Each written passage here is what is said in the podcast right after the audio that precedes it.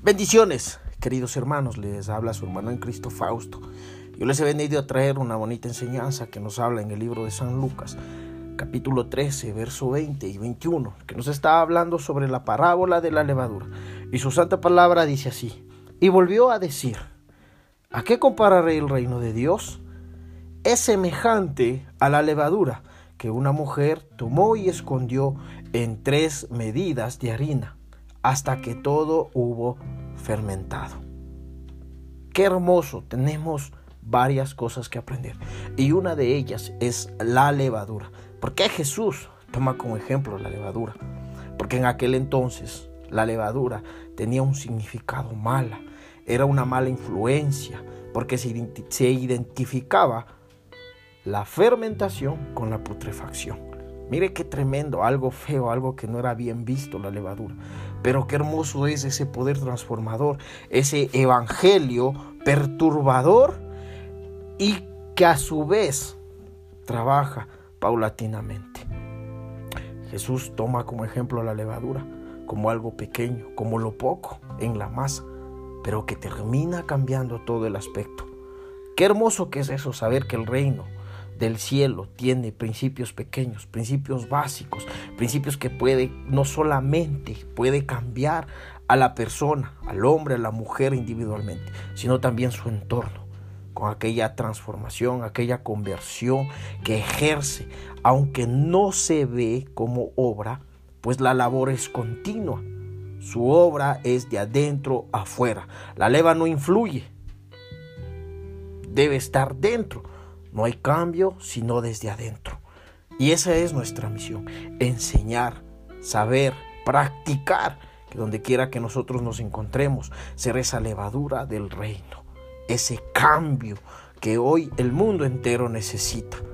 Aquello que la religión no puede dar, aquello que la religión no te puede enseñar, pero sí un evangelio revolucionador, aquel que produce el cambio individual y social Qué hermoso saber que la palabra esconder o escondió viene de un verbo griego que es elocuente, que quiere decir fuerza expresiva, que a su vez significa que la fuerte actividad de Dios, aunque secreta e invisible, sin embargo es soberanamente eficaz, de que la transforma, de que, la, de que convence, de que hace esa conversión interna, luego a lo externo pues es hermoso.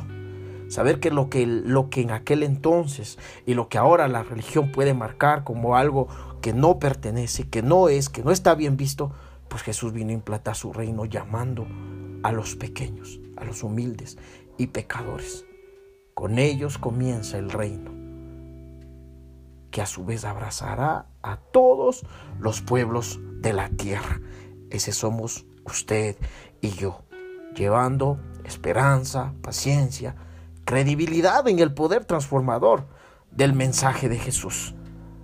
Aquello que limpia, aquello que mantiene, que conserva, aquello que hace crecer, evocar todas las leyes y costumbres para empezar a hacer y empezar a producir un evangelio renovador.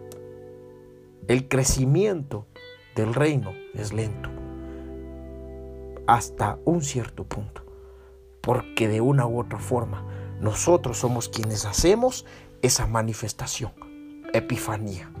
Nosotros somos los que hacemos alboroto, nosotros somos los que trasto, trastornamos por donde quiera que nosotros vamos, predicando este evangelio renovador llegando a todas partes, en un proceso que como la levadura es prácticamente invisible, pero en las manos de Dios, con Dios y con el mensaje de nuestro Señor Jesús, viene a ser poderoso, eficaz y revelador. Bendiciones y sigamos siempre predicando, no nos detengamos. Bendiciones.